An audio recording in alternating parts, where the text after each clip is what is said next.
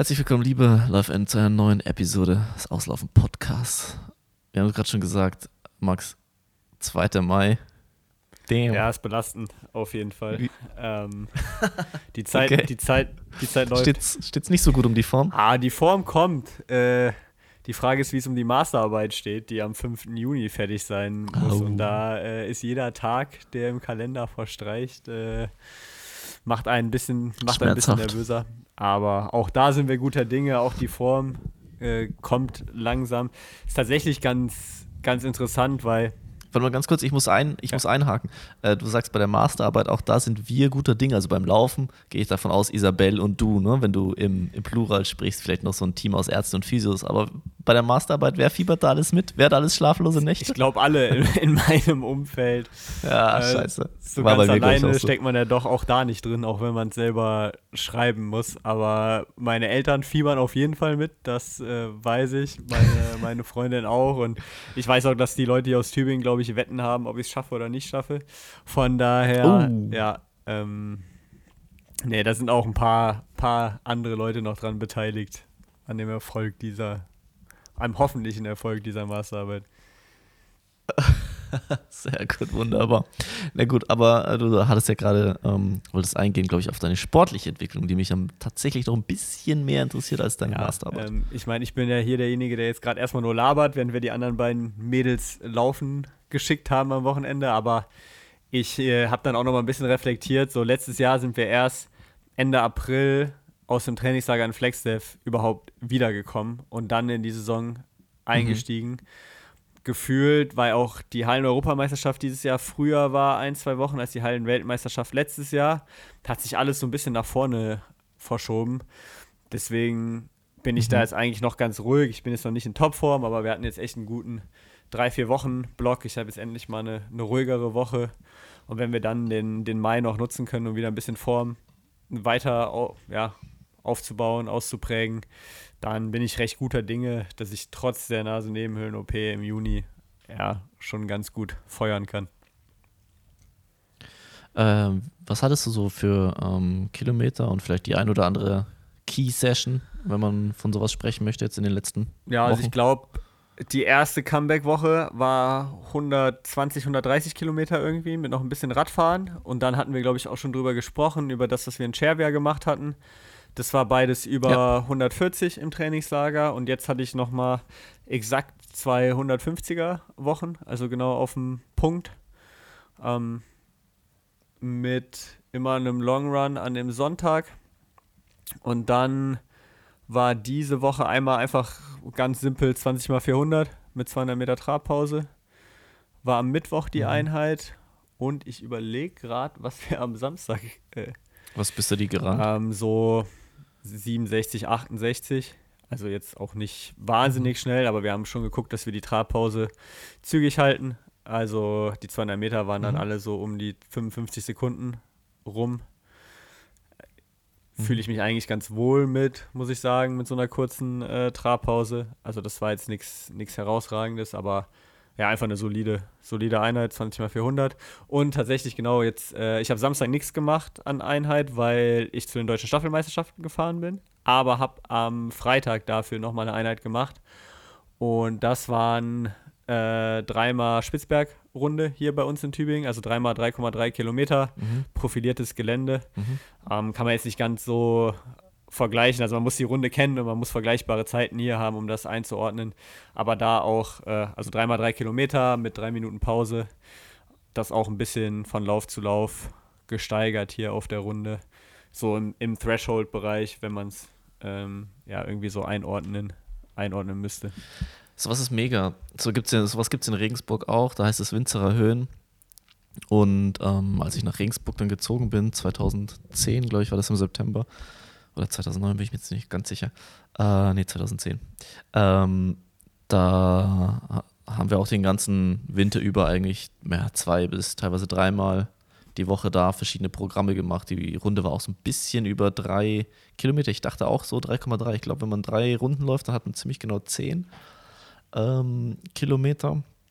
Oder vielleicht sogar ein bisschen mehr, auch eben so ein bisschen profiliert, ähm, aber nie so steil, dass man nicht, nicht mehr richtig laufen kann. Ähm, Und das hat wahnsinnig, wahnsinnig viel Spaß gemacht. Und da sind wir auch ähm, ganz viel, ja, so in einer, ja, auch, ich würde sagen, Threshold-Bereich, aber jetzt nicht so anhand der so fixen 4 Millimol äh, Werte orientiert, sondern eher so, wir haben damals kein Laktat genommen, aber so einschätzen würde ich sagen 2,5 bis maximal 3 Laktat, aber dafür halt dann teilweise, ich weiß, ich hatte eine Woche dreimal dort ein 5-Runden-Programm, also dreimal 17 Kilometer mit dreieinhalb bis vier Kilometer einlaufen und auslaufen. Ähm, und da bin ich ja dann in der Halle eigentlich, glaube ich, wahrscheinlich mein bestes Bahnrennen dann äh, gelaufen, obwohl ich noch einen Ermüdungsbruch auch noch hatte. Ähm, und also mir hat das wahnsinnig erstens echt viel Spaß gemacht, auf so einer kurzen, profilierten, aber trotzdem schnell zu laufenden Runde zu äh, trainieren. Und das hat auch angeschlagen wie Sau. Also da bin ich echt. Ja. ja also wir nennen ja auch äh, Spitzberg Magic, die Einheit. Und sie oh, ist yeah. auf jeden Fall, also ist auf jeden Fall extrem cool, weil Dieter hat auf der Runde halt schon das gleiche Programm gemacht, ein Lagat hat auf der Runde das gleiche Programm mhm. gemacht, ein Arne Gabius hat auf der gleichen Runde die Programme gemacht. Das heißt, da hat man immer so ein bisschen äh, Ansatzpunkte aus der Vergangenheit und selber weiß man mittlerweile auch, ja, was, was man da laufen kann oder was eine gute Einheit ist und was eine schlechte Einheit ist.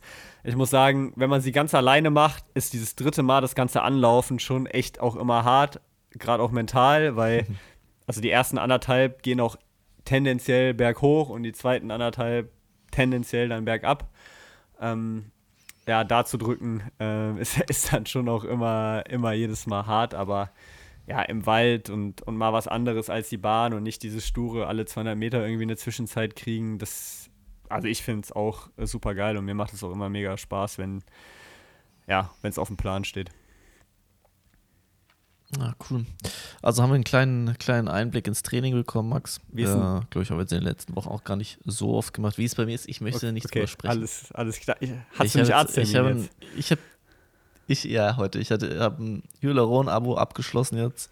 Ähm, ich kriege direkt die Spritzen sozusagen in den Kühlschrank geliefert. Ähm, kein Epo, Leute, entspannt euch.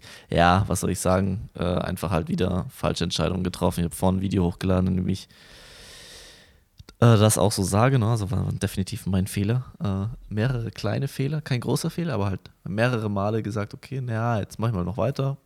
Am Anfang ist es dann auch hat der Körper noch einmal verziehen und dann hat er halt zweimal nicht verziehen. Und ah ja, dann gleich Entzündung äh, jetzt an der Szene, die am, äh, vom Sprunggelenk hochgeht zum Schienbein, also ähm, Tibialis anterior. Aber wir scheinen es ganz gut in den Griff bekommen zu haben. Gleich letzten Montag, schon vor einer Woche, die erste Spritze bekommen, heute die zweite. Hat sich aber jetzt eigentlich echt auch schon gut entwickelt in den letzten sieben Tagen. Aber halt sieben Tage kein Radfahren, kein Laufen, nur Schwimmen. Nervt. Ja, nochmal, vielleicht, wir reden hier auch gerade wieder von Profisport, ne? Also alles, was immer so Spritzen und spritzenmäßige Behandlungen angeht, wenn man jetzt gerade Hobbyläufer ist oder so, ist vielleicht manchmal auch ein Tick gesünder, wahrscheinlich. Äh, zu warten. Ja, einfach mal ein bisschen Pause zu machen. Ja, ich meine, ich hatte, habe halt jetzt Zeit. Ja, verstehe ich voll, aber das muss man manchmal ja dazu sagen. Also, also Profisport ist kein ja. Gesundheitssport, wenn man das so ausdrücken darf und da ja, muss man manchmal auch zu anderen Maßnahmen greifen, die vielleicht jetzt einfach im Hobbysport oder im Freizeitsport nicht unbedingt nachgeeifert werden sollten direkt. So ist das. Ähm, aber beim, beim Thema Spritzen, Max, ich weiß ja, du bist ja ein interessierter, ähm, interessierter Mensch. Du lebst ja auch nicht hinterm Stein. Hast du mitbekommen, dass der Triathlon ich bin voll drin. jetzt eine, eine, eine Epo-Problematik hat? Plötzlich auf einmal das ganze Profi-Triathlon-Feld weltweit dreht durch. Ich finde vieles davon relativ lächerlich und kann nur so ein bisschen den Kopf schütteln über alle, die jetzt da denken, oh mein Gott, wie unfair und wir lieben den Sport so sehr und er macht den Sport kaputt und so. Also, Leute, was habt ihr denn gedacht? Ja, ich habe ich hab dein also, Statement vermisst. Das haben wir alle, das haben wir alle Statements ja. rausgehauen. Das sind ja wirklich nach und nach die Statements rausgehauen, äh, rausgehauen worden. Ähm, ja, zeigt halt auch wieder, dass Leichtathletik nicht die einzige Sportart ist, äh, in der gedopt wird. Ähm, ist ein spannender Fall auf jeden ja, Fall. Ja, also sorry. Aber. Ja, aber es, es tun auch, die ganzen Statements sind alle so, ich habe das Gefühl, diese Leute sind so überrascht. Also ist es jetzt so eine große Überraschung, dass in einem Profisport, äh, der ausdauerbasiert ist, in dem Geld verdient wird, dass da betrogen Ja, ich wird. hatte das. Also es macht doch auch statistisch keinen Sinn, dass Triathlon so wenige ähm, positive Fälle hat. Also, hä? Ja, ich hab, ich hatte jetzt das Gefühl, dass ich weiß nicht ganz, ob es wirklich Überraschung war, sicherlich bei einigen. Bei anderen war auch direkt so ein bisschen, wie geht man mit so einem Dopingfall im eigenen Sport um? Also gerade Triathlon würde ich sagen, ist vielleicht auch noch ein Mhm. bisschen persönlicher einfach von, von der Bubble, die da so herrscht, weil die Profis schon auch häufiger die gleichen Profis irgendwie gegeneinander rennen. War, Gibt einfach weniger auch. gibt vielleicht Laufen, auch ne? weniger, es gibt auch vielleicht irgendwie, auch da es ja schon recht europäisch, nordamerikanischer Sport ist, vielleicht gibt es auch keine, nicht so viele Sprachbarrieren und man hat irgendwie mehr miteinander zu tun. Ähm, vielleicht hat das irgendwie ein bisschen was geändert und dann ist ja immer die Frage, wie gehst du, wie gehst du damit um? So, ist es wichtig, komplett zu sagen, Mhm. so jedes Mal, ich halte da nichts von, um auch irgendwie einen sauberen Sport zu promoten? Ist es nur Effekthascherei? Macht es wirklich einen Unterschied? Also ich meine, ich fand es schon auf, einer, auf der einen Seite dann stark, wie sich irgendwie so, so, so ein ganzes Sportart dagegen ausgesprochen hat. Das hörst du so offensiv in der Leichtathletik nicht, ist es aber vielleicht auch einfach, weil in der Leichtathletik ist es einfach so realistischer, so die Dinge tauchen halt, so die, die tauchen halt auch, da jetzt jedes Mal ein großer Aufschrei verpufft halt auch irgendwann. Dann ist die Frage, zum Beispiel Freddy Funk ähm, hat ja dann auch ähm, seine, seine Dopingkontrollen oder so ähm, veröffentlicht, wie oft er kontrolliert worden ist. Und auch andere haben es ja gemacht, dass die aufgezeigt haben, wie oft ist welcher Athlet Ja, aber kontrolliert das worden. Ist halt nichts, sagt halt nichts aus. Und da ist halt auch so, also ja, ist ja schön, aber so ja, auf der einen Seite, ja, ist ja auch gut zu wissen, ist ja so, auf der einen Seite verstehe ich die Intention dahinter schon zu zeigen, so, wir werden hier kontrolliert, es gibt ein Testsystem, das ist ja auch wichtig und es wäre auch wichtig aufzuzeigen, wenn zu wenig kontrolliert wird. Auf der anderen Seite weiß ja auch jeder, wie viele Dopingkontrollen Jens, Lenz, auch Lance Armstrong oder sonst wer bestanden hat. ja. Ähm, das Ja. sagt halt auch wieder nichts auf. Und ich finde es dann ganz schwierig, ja, mit so einem Fall halt dann auch richtig umzugehen. Ich fand es tatsächlich interessant, wenn man den Leichtathletik-Bezug herstellt, dass äh, Colin Chartier dann ja auch in seinem Statement, im ersten Statement gesagt hat, ja, er will jetzt hier keinen Burrito-Excuse äh, vorbringen. okay, das habe ich Ähm, gar nicht. Doch, äh, doch, hat er direkt gesagt, er, ja, er hat es gemacht halt, so, also er hat es nicht geleugnet. Mhm. Das ist tatsächlich ja auch so ein bisschen ein Unterschied, muss man sagen, in dem Fall, ohne jetzt zu lange in der Doping-Diskussion abzudriften. Wann hatten wir das letzte Mal in der Leichtathletik, dass jemand gesagt hat, ja, er hat es genommen? Bei uns schwingt ja immer noch Mhm. dieses mit, dass es irgendwie eine Ausrede gibt oder dass es ein falscher Test eventuell war oder dass es auf jeden Fall nicht zugegeben wird. Und dann kannst du ja auch nur anders drauf Ja, hier Robertson hat es auch ja, schon okay, zugegeben. das, ne? äh, ja, fair. In dem Fall stimmt. Also, Gut, habe ich jetzt nicht dran Der gedacht. jüngste ja, der jüngste Fall, Fall. Ähm, Ja. Stimmt natürlich. Ja, weil sonst bei den anderen Fällen ist halt immer so, ja, wenn jemand halt seine oder ihre Unschuld beteuert, willst du dann wirklich voll draufhauen? So, weil du es ja zu 100% dann auch nicht weißt. Äh, ja, ist auf Ja. jeden Fall schwierig, aber äh, ja, tatsächlich, äh, tatsächlich eine spannende Geschichte. Aber sollen wir mal in Laufsport, sollen wir mal in Laufsport blicken? Gehen wir in Laufsport und lass uns doch da auch irgendwie die äh, Ja, ja, sehr traurigen Genau. News vorneweg Ja. besprechen, oder? Was heißt besprechen? Genau, also zu besprechen gibt es da, glaube ich, nicht äh, viel, aber somit sollte man, glaube ich, schon in dem Podcast den, den Laufteil einleiten. Äh, Christoph Kopp, Athletenmanager ähm, für viele Marathons und halt auch der persönliche Athletenmanager von sehr vielen deutschen Leichtathleten. Gerade was den Straßenlauf angeht, aber auch viele, viele auf der Bahn, ist nach sehr kurzer, schwerer Krankheit verstorben in den letzten Tagen. Und ja, Christoph war jetzt nicht mein Manager, ähm, aber man weiß doch, dass er sehr viel für den Laufsport getan hat in Deutschland und sehr vielen Athleten geholfen hat, sehr vielen Veranstaltungen geholfen hat, immer, immer für den Laufsport gebrennt hat. Ähm, und äh, ja, da ist auf jeden Fall ja, ein Macher ähm, und eine große Persönlichkeit der, der Laufszene von uns gegangen. Und deswegen glaube ich auch von unserer Stelle viel Kraft an seine Family, an äh, ja, sein ganzes Umfeld. Die, die Firma ISS Sports Management wird von, wird von seinem Sohn jetzt weitergeführt, äh, unter anderem. Von daher ja, wird sein Vermächtnis jetzt nicht ähm, ja, verpuffen. verpuffen ja. ähm, aber das war, glaube ich, schon eine Nachricht, die ich glaube auch, dass die am Freitag, meine ich, äh, verkündet worden ist. Ich glaube, ähm, ja, Freitag früh. Ja, ja, schon einige, einige aus der Szene, glaube ich, äh, sehr getroffen hat. Man hat es auch gesehen. Äh, Alina, Debbie und einige sind dann auch, äh, ja, mit Rest in Peace Christoph äh, gelaufen am Wochenende.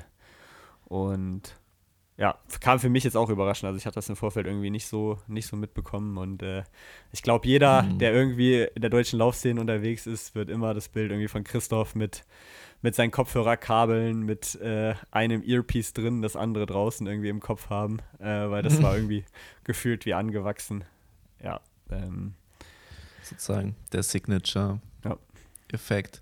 Äh, ja, also ich hatte jetzt als, als Manager mit ihm auch nicht, nichts zu tun, aber das eine oder andere Mal läuft man sich halt dann natürlich irgendwie über den Weg. Die, die Szene ist ja dann doch überschaubar und ich finde da immer ein Mensch gewesen, der irgendwie so, so positive Vibes einfach ähm, ausgestrahlt hat.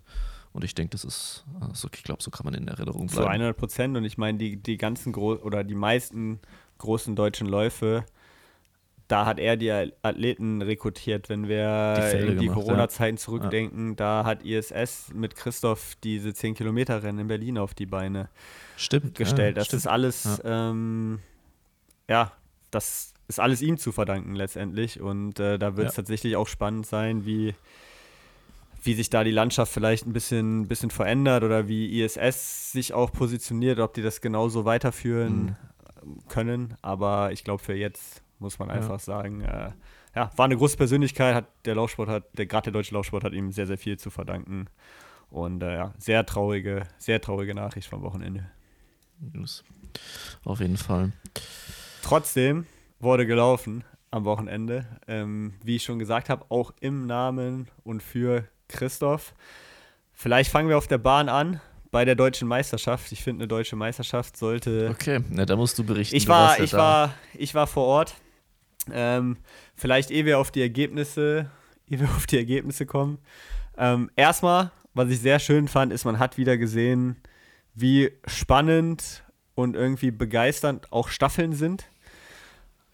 Wenn auch gefühlt mhm. irgendwie immer weniger teilnehmen. Auch wenn es, ich glaube, es gab sogar einen Teilnahmerekord an Staffeln, aber das lag auch, glaube ich, daran, dass die Senioren irgendwie mit dabei waren. Das habe ich nicht ganz verstanden. Aber gefühlt okay. so 4x400 Meter Staffel der Frauen waren halt so fünf Staffeln am Start. Dafür waren relativ viele dann bei der Mixed mhm. am Start, aber also gefühlt irgendwie immer weniger so ein bisschen von den Topstars da. Aber die Rennen, die man gesehen hat, waren extrem packend und irgendwie auch diese Begeisterung und dieser Zusammenhalt. Also ich finde Staffeln saugeil. Ich hätte sehr gerne eine, eine Staffel, mit der ich laufen könnte aus Düsseldorf. Ähm, Habe ich leider gerade nicht. Bamberg war, glaube ich, auch da mit einer Staffel irgendwie bei den. Irgendwo habe ich Bamberger Trikots gesehen, Felix. Okay. Kann auf jeden Fall sein. Ich, ich glaube, wir haben eine ganz, also ich weiß es nicht, wir haben eine ganz gute Mädchen- äh, oder, äh, Frauenstaffel. Das ist eigentlich die einzige Sache, die ich mir vorstellen könnte im Nachwuchs ne, in der U18, U20, ja. U20 glaube ich, eine 3x800 Staffel. Ja. Aber ja, jedenfalls. Ich habe ehrlich gesagt überhaupt nicht mal mehr okay, die Ergebnisse Dann, dann mache ich das jetzt. Dem gesagt auf jeden Fall. Also erstmal Staffeln sind geil. Zweiter Punkt, wir haben ja schon öfters diskutiert, ergeben diese Staffelmeisterschaften Sinn. Ich bin weiter ein Befürworter, dass die, dass die Langstaffeln der Jugend bei den deutschen Meisterschaften wie früher stattfinden sollten und dass mhm. man das Ganze halt auch anders äh, aufziehen kann. Der DLV hat auch ähm, im Herbst und jetzt im Frühjahr Ideenworkshops zu verschiedenen Themen gemacht, wo auch das besprochen worden ist. Ich war nicht in dem Workshop-Veranstaltung drin. Ich habe nur gehört, dass man in dem Zuge schon auch überlegt, was man mit dieser Staffelmeisterschaft macht. Wenn man sie mhm. macht, war sie erstmal vom Prinzip her gut äh, organisiert, ist natürlich klar. Der V-Präsident Jürgen Kessing kommt aus Bietigheim-Bissingen. Die, die, kriegen immer mal wieder irgendeine deutsche Meisterschaft dann zugesprochen. Ähm, ist ja auch cool, wenn sich ein Veranstalter findet. Es war aber irgendwie ein bisschen. Ich habe noch nicht ganz das Ziel dieser Veranstaltung verstanden, weil wenn du es für Athleten, also wenn du es unter Fokus Athlet ausrichtest, dann verstehe ich nicht, Aha. warum wir das Ganze Ende April machen weil für alle, die aus dem letzten Jahr, gerade auch in der Jugend, noch keine Quali-Zeit hatten, beziehungsweise Staffeln verändern sich dann ja auch von den Leuten her und gerade auch bei den kleineren Vereinen ist es ja so, dass es wirklich auch auf das Jahr mal ankommt, wann du irgendwie drei Leute oder vier Leute zusammen hast, die irgendwie dann gerade in der U20 gut sind oder nicht gut sind, war es halt ein sehr früher Termin von den Spitzenathleten. Glaube ich, dass einige entweder noch ja, Trainingslager technisch unterwegs waren oder sich auch gesagt haben, ja, das ist hier gerade noch in meiner wichtigen Vorbereitungsphase. Ich laufe da irgendwie nicht. Deswegen hat es, glaube ich. Ach so. Ja. Aber, aber kann es nicht irgendwie cool sein, der frühe Termin einfach so als, als Rustbuster, um zu sagen, okay, ähm, es ist jetzt, ne, man ist nicht alleine, bist nicht so komplett im Spotlight, kann sich ein bisschen verstecken mit den Zeiten auch, was die anderen äh, Teamkollegen, Kolleginnen noch so abliefern. So würde ich das persönlich wahrscheinlich sehen. So haben es ja auch einige gesehen. Aber wenn du siehst, wer gelaufen ist, ja. dann spricht es ja irgendwo auch Bände. Also auf Männerseite, wenn wir jetzt hm. die Langstaffeln uns angucken, die, die Top-Jungs, die da waren, waren Christoph Kessler, Marc Tortell und Jens Mergenthaler. Plus natürlich die ganze Running Gags Crew. Aber das waren so die Stars, die da waren. Da haben schon einige andere gefehlt. Dortmund hatte keine Staffel. Ähm, äh, einen Robert Faken oder eine ganze 800 Meter Garde, wenn man da mal hinguckt. Von denen war niemand sonst da. Bei den Frauen war es eigentlich vorne nur Hanna, die da war mit einer Staffel. Dann natürlich eine Vera Coutelier ähm, war auch da, aber eine Katharina Trost, eine Christina Hering, ähm, Katharina Granz. Ähm, Coco ist jetzt vielleicht ein bisschen ein anderes Beispiel mit einer aber, aber so die Leute waren halt alle nicht da. Ne? Ähm, und dann, wenn du es aus Zuschauersicht machst, verstehe ich den Zeitplan nicht ganz. Weil du halt so, also wenn du es aus Zus Zuschauersicht machen würdest, dann müsstest du ja auch ein Hauptprogramm machen, wo du hintereinander die 4x4s hast, dann die 3x8, die 3x1000 und dann eigentlich noch die Mix 4. Ja, aber für Zuschauer ist es jetzt wirklich nicht. Also da ja, aber das war ursprünglich sein. mal ein Gedankengang von der, Veran von der Veranstaltung. Weil der Zeitplan, okay der war so lang. Ne? Also meine Freundin ist um 11.25 Uhr 4x4 gelaufen und davor waren die Männer 11.15 Uhr. Und dann war irgendwann um 16 Uhr oder 15 Uhr irgendwas und 16 Uhr waren dann die Langstaffeln und dann 17 Uhr irgendwas war mhm. die Mixed 4x4 und dazwischen war dann halt irgendwie Jugend und Senioren oder so. Also zuschauerfreundlich mhm. war, der, war das Ganze auf jeden Fall nicht. Ähm, wir haben aber spannende Rennen gesehen. Ähm, Gerade wenn wir uns die 3x1000 der Männer angucken, ähm, Gerade durch YouTube, Instagram-Fraktionen sehr gehyptes äh, Rennen. Und es hat äh, gehalten, was es versprochen hat. Tatsächlich hat äh, Running Gags LSC Höchstadt Eich das Ding gewonnen vor dem Athletics-Team Carbon, also quasi die zwei großen YouTube-Staffeln äh, haben das Ding für sich entschieden. Es gibt auch von beiden schon ein Video äh, online, also checkt mal sowohl Running Gags als auch äh, Athletics Team Carbon auf YouTube aus. Zieht euch da die Videos rein. Genau. Ähm, Rennverlauf war tatsächlich recht, recht spannend. Also ähm, Höchstadt Eich hat vorne beim ersten Läufer ein bisschen aufs Tempo gedrückt. Die haben halt Niklas Buchholz dann in die zweite Staffel gesteckt und Brian Weisheit in die erste. Und Niklas hat dann halt als Startläufer auch ein bisschen fürs Tempo gesorgt. Ähm, Fahrtex Nordschwarzwald, die noch im Favoritenkreis waren und auch ähm, das Athletics Team Carbon, ähm, mussten dann mit ihren ersten Läufern so ein bisschen abreißen lassen da. Also hatten dann schon so ein bisschen Ach, okay, einen äh, Rückstand. Ja. Leipzig war auf jeden Fall vorne noch mit dabei. Dann hat äh, als zweiter Läufer äh, Nick Jäger von Running Gags das Tempo halt auch hochgeladen. Und dann hattest du beim dritten Wechsel die Situation, dass Leipzig und Running Gags vorne war mit bestimmt 4, 5 Sekunden auf Karlsruhe mit Christoph Boah, Kessler dann als Schlussläufer und dann nochmal ein, zwei Sekunden auf Farbtext Nordschwarzwald und auf das Athletics Team Carbon. Äh, Schwarzwald hatte Timo Benitz als zweiten Läufer und dann jetzt Mergenthaler als dritten und Marc Hotel war der dritte Läufer fürs Athletics Team Carbon. Mhm. Die ersten 400 Meter ist bei den Schlussläufern gefühlt nichts passiert und du dachtest dir als Zuschauer, okay, Platz 1 und 2 sind weg. Also das machen jetzt Leipzig und Running Gags äh, unter sich aus und hat sich hinten eine Dreiergruppe gefunden mit Kessler, Tortell und Jens Mergenthaler, äh, wo du gedacht hast, okay, die laufen jetzt ähm, Bronze unter sich aus. Dann so 4,50 vor Schluss hat Marc irgendwann gedacht, okay, ich muss mal ein bisschen was probieren, hat das Tempo so ein bisschen verschärft, ist an Chris vorbei weil Chris, äh, kann man auch sagen, die sind am Ende Fünfte geworden. Der war die letzten zwei Wochen ein bisschen krank. Also der hatte an dem Tag jetzt nicht hundertprozentig die Beine. Und auf einmal mhm. auf der Gegengrade also ungefähr 250 vor Schluss, macht dann Jens Mergenthaler einen Move und wirklich innerhalb von 75, 100 Metern sind die eine Lücke von gefühlt drei Sekunden zu gelaufen auf Flo und Arthur Beimler, der der Schlussläufer dann von, von Leipzig war. Sodass die dann schlussendlich doch zu Fürth mit Chris ein bisschen dahinter auf die Zielgerade gegangen sind. Und du dachtest dir, okay, jetzt haben halt Jens und Marc gerade als 1500 Meter Läufer und sicherlich auch mit den besten 1500 Meter PBs das Momentum auf ihrer Seite und, und ziehen da vorbei. Marc ist dann. Aber halt auch schon den Antritt in den Beinen. Haben aber ne? halt schon auch den Antritt in den Beinen und äh, ja, Marc ist dann letztendlich an Jens vorbei, dann auch an Arthur vorbei, aber Flo Brem hat mal wieder gezeigt, dass er auch als eher langstreckenorientierter dann doch immer noch einen Endsport auspacken kann und hat es dann geschafft, von vorne ähm, ja, Marc nicht mehr vorbeikommen zu lassen. Und Running Gags hat es dann tatsächlich gesagt, geschafft, den äh, deutschen Meistertitel zu gewinnen mit zwei Zehnteln Vorsprung vor vom A-Team Carbon und die hatten dann nochmal zwei Zehntel vor Farbtex Nord-Schwarzwald und die hatten wiederum zwei Zehntel vor, vor Leipzig am Ende.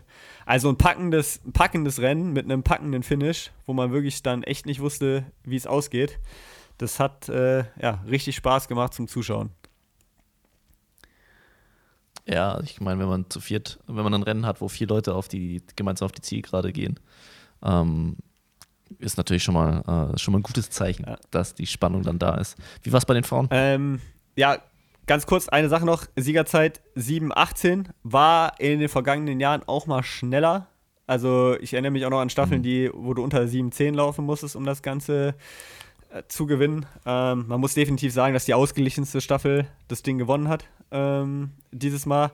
Marc Hotel wahrscheinlich das beste Einzelrennen gemacht, ungefähr eine 220, 221 wahrscheinlich, ähm, mhm. hat er gesagt. Hinten rausgelaufen, ergibt auch Sinn. Ähm, aber ja, mal gucken, ob die Zeiten da die nächsten Jahre nochmal wieder ein bisschen schneller werden. Bei den Frauen, ja, was sollen wir da sagen? Die LAV Stadtwerke Tübingen ist eine Macht.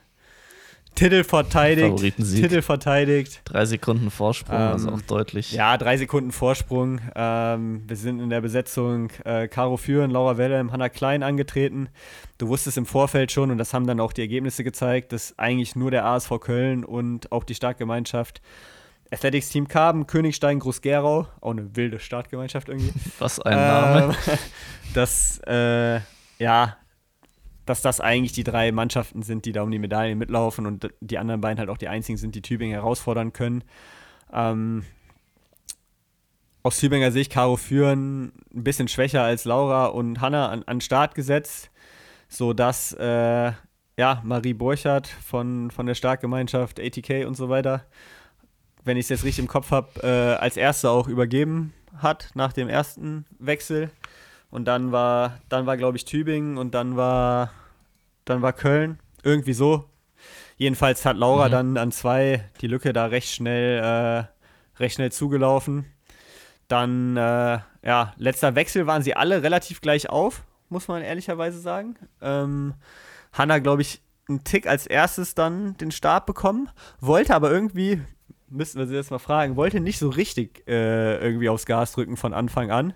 Ist da auch so halb auf der Linie zu Bahn 2 gelaufen, aber es wollte halt auch keiner vorbei und dann, ja, irgendwann 500 vor Schluss, da hat er dann halt ihren Antritt gemacht und war dann halt auch, auch weg. Also das war dann, ja, was sollen die anderen da machen? So ist die Europameisterin. Das wird dann auch einfach schwierig.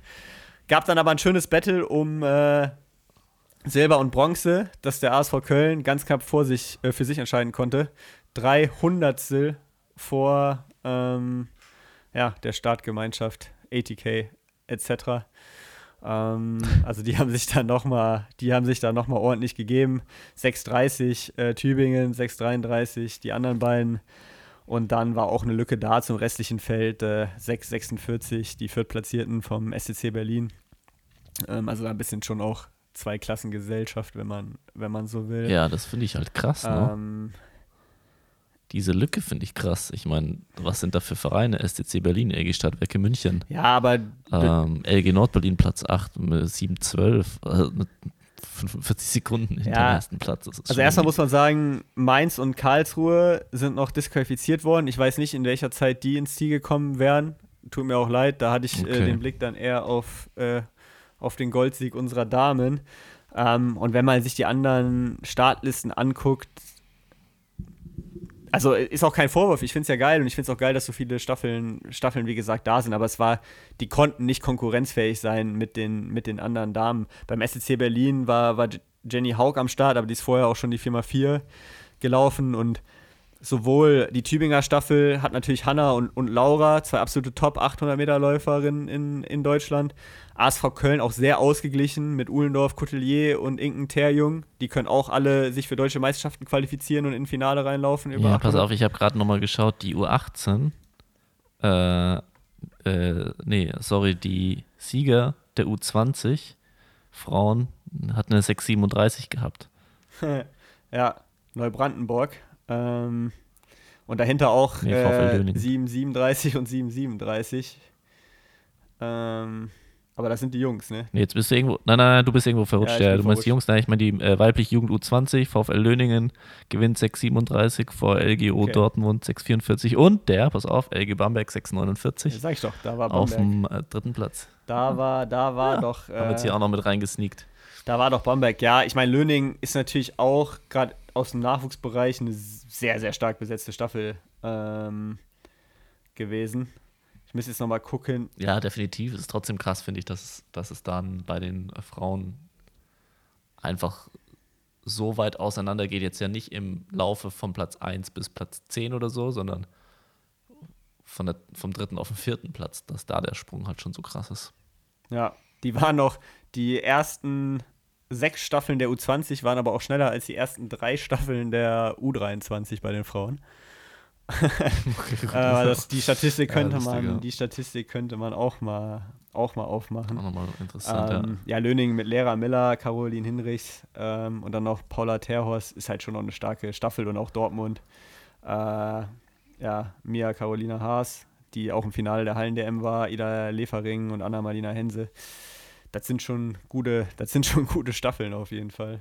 Ähm, hm. Ja, ist die Frage, ist vielleicht ein bisschen das, was man eh schon beobachten kann, auch gefühlt bei den, bei, auch bei deutschen Meisterschaften, wenn man sich da die 800 anguckt, dass schon bei den Frauen noch eine größere Lücke hinter den Top-Athleten besteht, die oft dann von den Jugendlichen aufgefüllt wird. Ähm, das sieht man ja schon teilweise.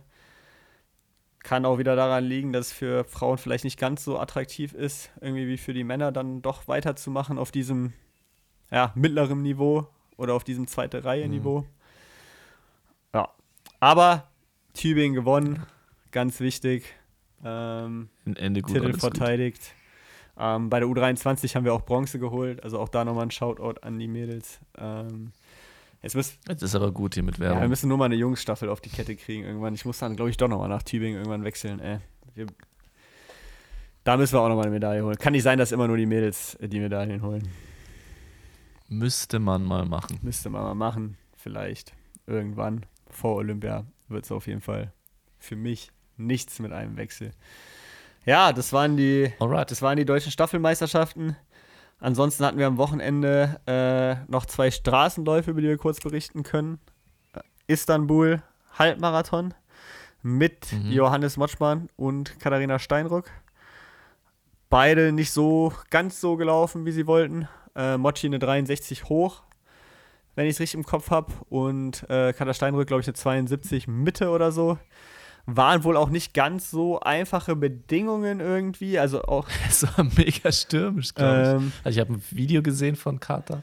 Das ist Alter, okay, wenn du da alleine rennst. Ja, also auch Mark. Rennst du fast rückwärts. Auch Mark Scott zum Beispiel, der Brite, ähm, ist nur in Anführungszeichen eine 63, 17 gelaufen. Äh, Johannes hat auch danach geschrieben, er ist wohl am Start mal wieder gestürzt und hat eine Toilettenpause gemacht bei Kilometer 19.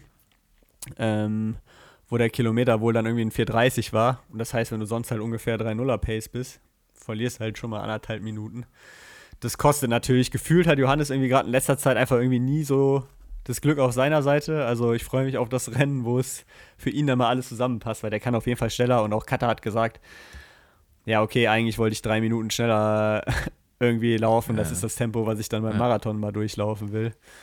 Von daher, ja, ähm, war nicht ganz der ideale Tag. Äh, vorne Daniel Simio Ebenio 59-52 äh, gewonnen.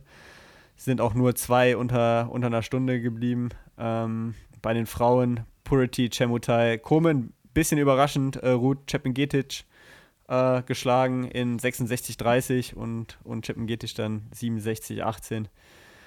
Ja, also wie gesagt, war, war irgendwie nicht ganz das ideale Rennen. Was ich übrigens geil fand, ich habe es mir tatsächlich auch im Stream angeguckt, das Ziel ist einfach so mitten auf so einem Highway. Also du läufst auch viel ja, auf okay. so einer Autobahn und dann läufst du gefühlt noch so die Autobahnauffahrt hoch und dann kommt so 100 Meter später einfach das Ziel. Fand ich irgendwie witzig. So, wer macht ein Ziel so mitten auf der Autobahn? Aber gut. Ja, ist ein bisschen random, wird, hast du äh, recht. Wird wahrscheinlich Und dann natürlich äh, klar, dass es da dann auch windanfällig ist, wenn du viel auf der Autobahn ja, läufst. Also das, äh, keine Stadtgassen, in denen man sich verstecken kann. Ja, genau. Also das war der Istanbuler, Istanbuler Halbmarathon. Ähm, und Würzburger Residenzlauf war auch noch. Ähm, da ist Hanna nämlich dann direkt am nächsten Tag auch angetreten.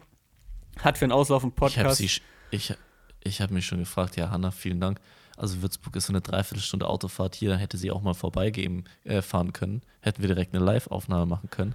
Aber wollte sie nicht, scheinbar. Ja, das da hat müsst ihr nochmal privat drüber, drüber spekulieren. Ähm, ich glaube, ja, war halt auch ein stressiges, also. äh, stressiges Wochenende für sie mit dem Doppelschlag.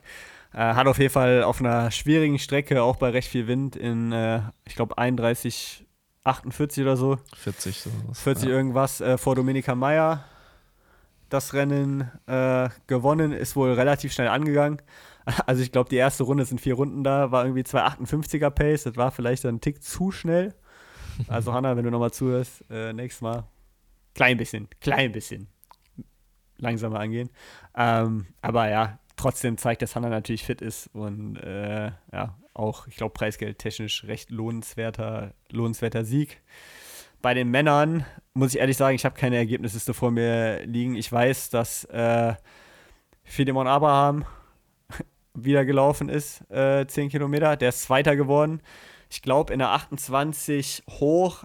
Ich würde auch sagen, irgendwas mit einer 4, vielleicht auch mit einer 5 dahinter. Auf jeden Fall 28 hoch. Ähm, hat wieder gezeigt, dass man heutzutage irgendwie nicht mehr so lange nach einem Marathon braucht, um ja, wieder ins Wettkampfgeschehen einzugreifen. Denke ich auch eine gute Zeit auf der Strecke. Ähm, damit ja, sollte er gut gerüstet sein für ähm, ja, alles, was in den nächsten, in den nächsten Wochen dann, dann so kommt. Also starke Leistung. Da von ihm hat auch äh, gepostet, dass sein letztes Rennen für Salomon war. Also, wer die Geschichte nicht mhm. kennt, der er kommt ja so ein bisschen aus dem Trail-Bereich, hat jetzt Salomon als Partner gehabt und wird dann doch mal wegwechseln von Salomon. Da bin ich gespannt, äh, wer da als Partner dann mit an, mit an Bord kommt. Ähm, mhm. Ist tatsächlich auch interessant, ob das, also ich meine, Philemon Abraham ist ja eng im Kampf um die Olympiaplätze und ist ja nur um 10 Sekunden an dem Marathon-Olympianorm vorbeigeschrammt. Da macht vielleicht ein Schuh dann doch auch, ja, ja, einen Fall, entscheidenden auch, ja. Unterschied, ohne dass ich jetzt die Salomon-Schuhe kenne ähm, und die jetzt einfach mal per se schlecht reden möchte. Aber ähm, ja, da sind wir mal gespannt, wen ja, Filmon da als neuen äh, Partner, Sponsor dann Partner ja. präsentiert. Es tut mir leid, dass ich den Namen des Siegers gerade nicht parat habe. Ähm, aber das war aus deutscher Sicht so ein bisschen das, äh, was ich jetzt einfach mitbekommen hatte, ohne das Ganze zu eng zu verfolgen am Wochenende. Äh, du hast jetzt gesagt, dass, also zwei Straßenläufe, wärst jetzt im Prinzip schon fertig nach deiner äh, Aufzählung. Willst du nicht noch über das Adidas-Event sprechen, Max? Das Adidas-Event möchte, das Adidas-Event möchte nicht, dass über das Adidas-Event geredet wird, dann rede ich auch nicht über das Adidas-Event. das hast du ja auf Twitter schon geschrieben, dass man immer noch keinen Start Nee, ich muss sagen, ich bin pisst. Ja. Also, ähm, ich bin, ich, ich bin ehrlich piss, nicht weil du es nicht schaffst, Startlisten online zu stellen, aber nochmal kurz Chronologie des Wochenendes. Freitagabend postet Philipp Flieger einen Post, dass er halt da war und einen geilen Tag erlebt hat und halt für das Rennen da ist.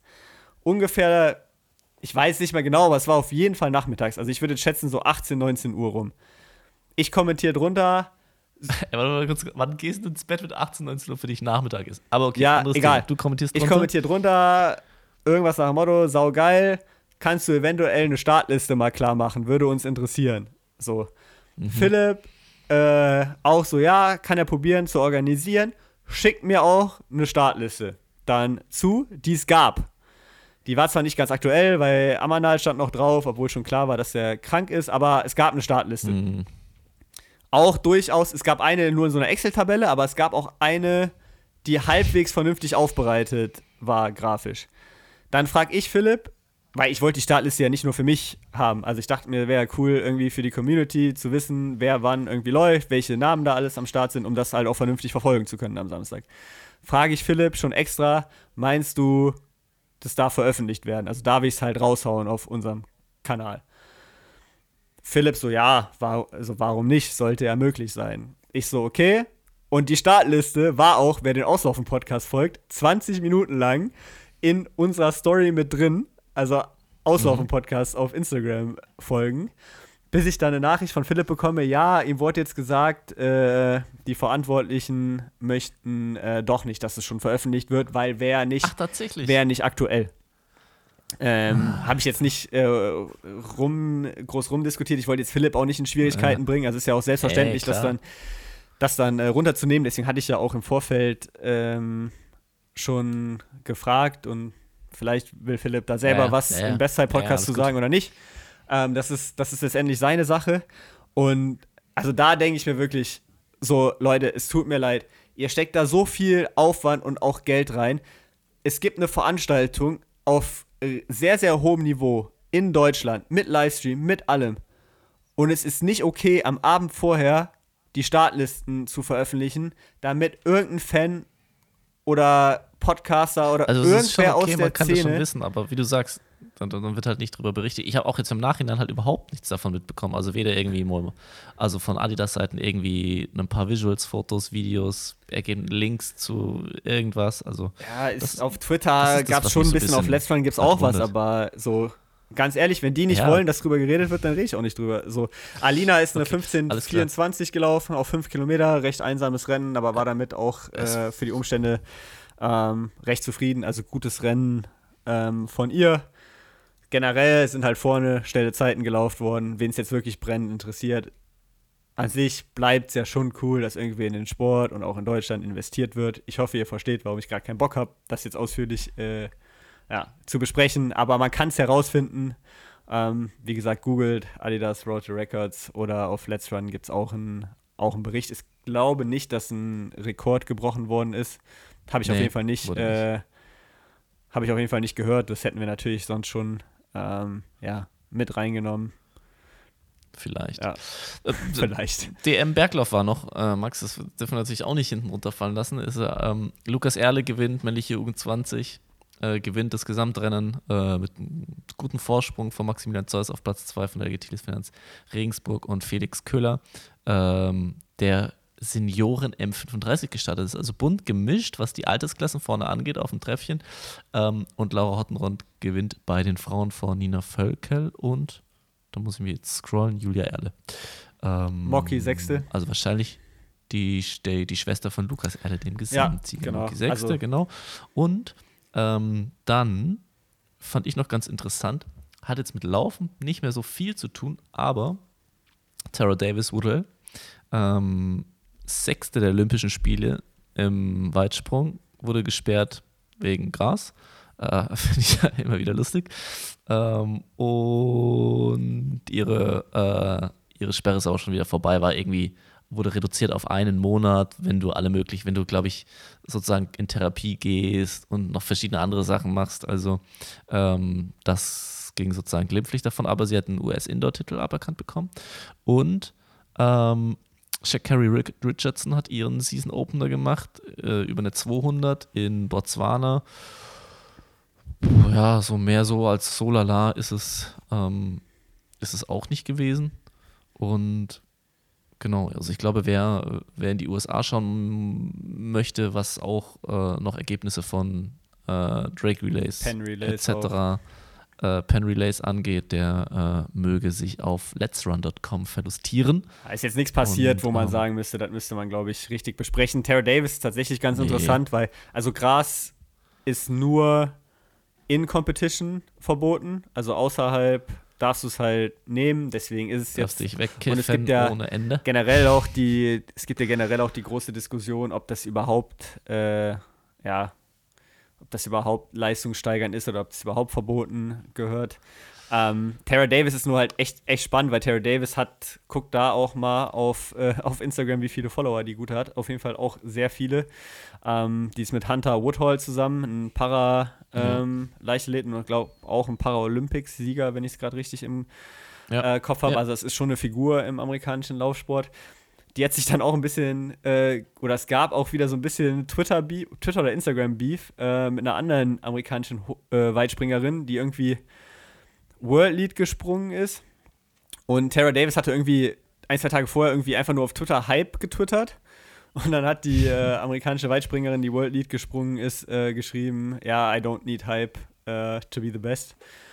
Ähm, da, da ging es dann auch kurz hin und her, fand ich auch wieder lustig. Ähm, aber ja. Entertaining. Das nur, ähm, das nur dazu auf jeden Fall. Penn Relays, Hast du Penn den? Relays können wir schon noch ja. was sagen. Guckt euch mal auf YouTube irgendwie ein Video von den Penn Relays an, weil wirklich saugeile Stimmung, große jamaikanische Fanbase auch da. Das ist echt so ein Sportfest, wie Staffeln wirklich auch Spaß machen, gefeiert werden und auch irgendwie, obwohl es in Anführungszeichen nur eine Staffel ist und keine Meisterschaft ist, wo Staffeln eine Bedeutung haben. Also ein sehr, sehr cooles Event, wer es ja, sich damit noch nie beschäftigt hat. Ähm, apropos Event, ich habe heute einen Anruf aus Österreich äh, erhalten, Max. Ähm, ja, habe ich schon ich war richtig, Ich war richtig freudig erregt.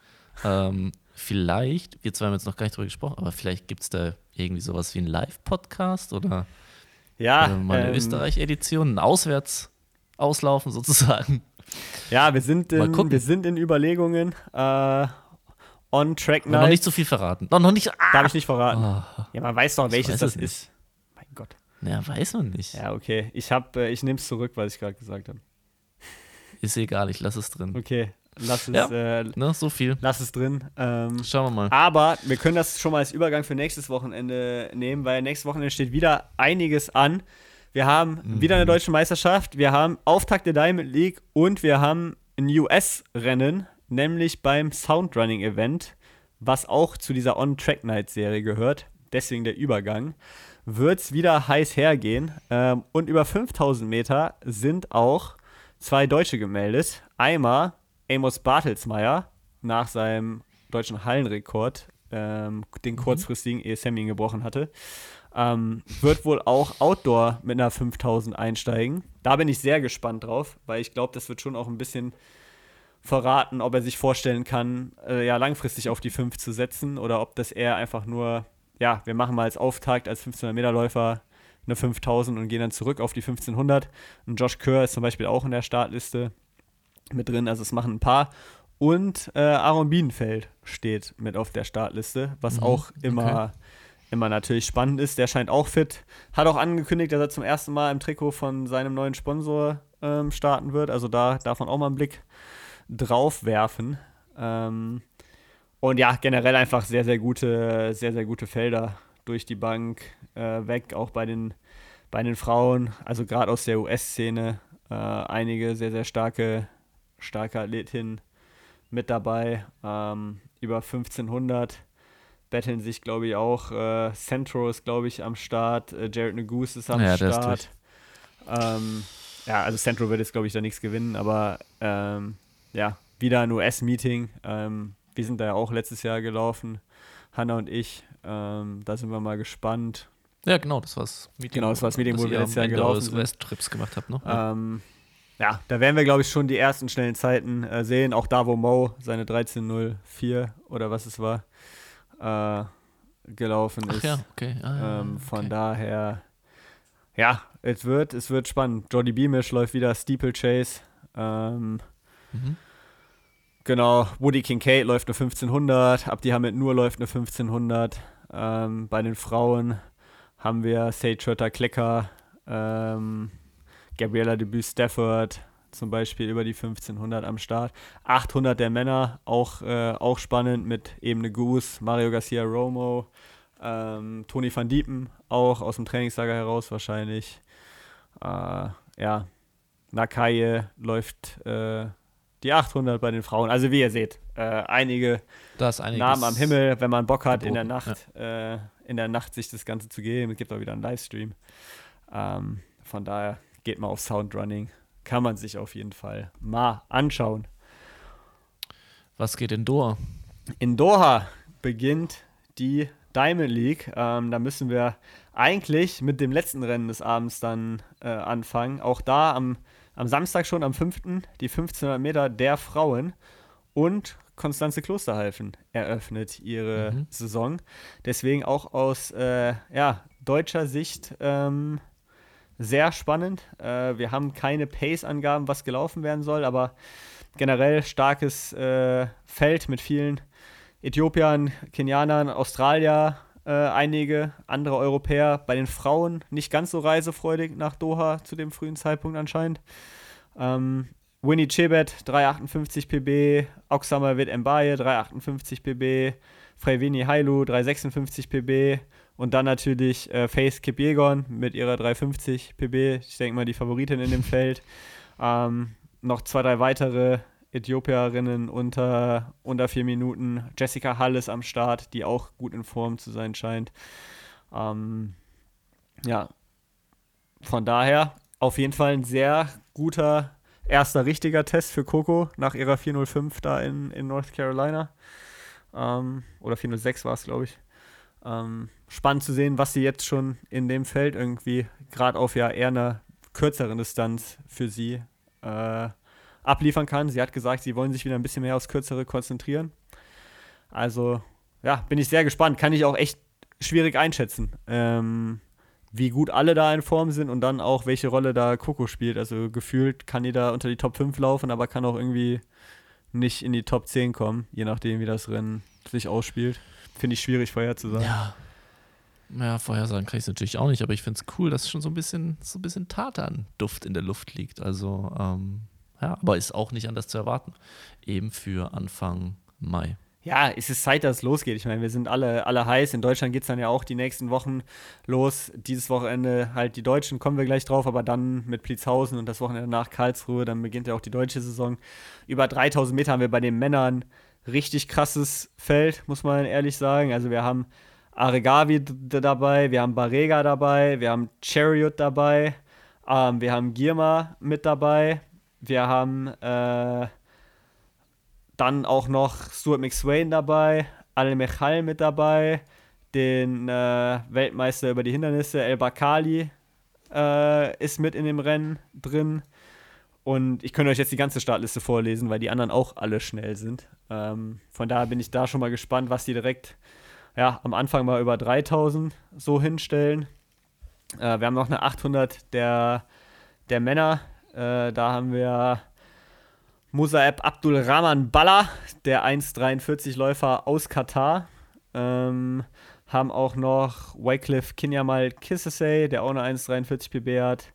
Ähm, und dann auch da wieder Eric Sowinski wird wahrscheinlich Pace machen. Clayton Murphy ist mit dabei. Äh, Slimane Mula aus Algerien. Äh, Kibet, Mark English. Also auch da, ja, ich meine, die Rennen auf Diamond League Niveau sind alle sind alle spannend, ne? Da ja, kann man jetzt nicht, äh, besetzt, ja. da kann man jetzt nicht irgendwie was, was, was draus machen. Und drei Hindernisse der Frauen haben wir, haben wir noch, ohne, ohne Lea Meyer, aber und auch ohne nur Jepruto, die ja immer noch jetzt ihre Dopingsperre Gott sei Dank absitzen, äh, absitzen muss, aber auch da Beatrice Kepchovic ist mit äh, drin, Winfried äh, Javi ist mit dabei. Coburn ist auch, dabei. Auch ganz kurz, äh, auch ohne Gesa Krause, die ihre Babypause jetzt äh, ja, ja. absetzen kann. Herzlichen Glückwunsch zur Geburt. Äh, Gesa Krause jetzt tatsächlich Mutter. Vielleicht wird er auch mal eine Woche nicht gelaufen, ähm, weil sie ja doch recht lang auf jeden Fall. Echt richtig gut durchgezogen, ja, ja richtig durch. geil. Also ich glaube, wir werden die schnell wieder, ich glaube, wir werden Gesa schnell wiedersehen. Das äh, Gefühl habe ich auch. Sicher. Also ähm, ja. Genau, also auch da sehr gutes Feld über die drei, die drei Hindernisse. Ähm, von daher, ja, cool, dass es losgeht. Ähm, ich bin gespannt, was passiert. Äh, zweites Diamond League Meeting dann erst am 28. Mai in, in Rabatt, also eine kleine Pause, aber ja, wird immer spannend sein zu sehen, wie, wie da alle drauf sind zu dem frühen Zeitpunkt der Saison und ja, und was gelaufen wird und natürlich schön, dass auch aus deutscher Sicht jemand mit dabei ist. Ähm, Im Speerwurf haben wir, glaube ich, auch äh, Julian Weber mit dabei, wenn ich es richtig im Kopf habe. Also auch da äh, lohnt sich mal reinzuschauen. Äh, ja, Max, bevor wir uns noch bei diesen anderen Disziplinen vertun und verletzen, ähm, kannst du noch einen Service-Post machen, wenn du es gerade im Kopf hast? Wie kann ich mir das anschauen? Die was, was, was brauche ich für die Diamond League? League ist momentan anschaubar auf Sky immer noch, wenn ich es äh, wenn ich es richtig ein, im, im, Kopf habe. Ähm, hm. Ja, ich meine, ich meine, es wäre immer noch auf Sky. Also letztes Jahr war es auf jeden Fall noch auf, auf Sky. Da könnt ihr mal gucken, es gibt halt immer einen Monatspass, den würde ich jetzt vielleicht für Doha noch nicht machen. Ähm, also lohnt sich jetzt aus Diamond League Sicht wahrscheinlich nicht ganz, den jetzt schon mhm. zu kaufen.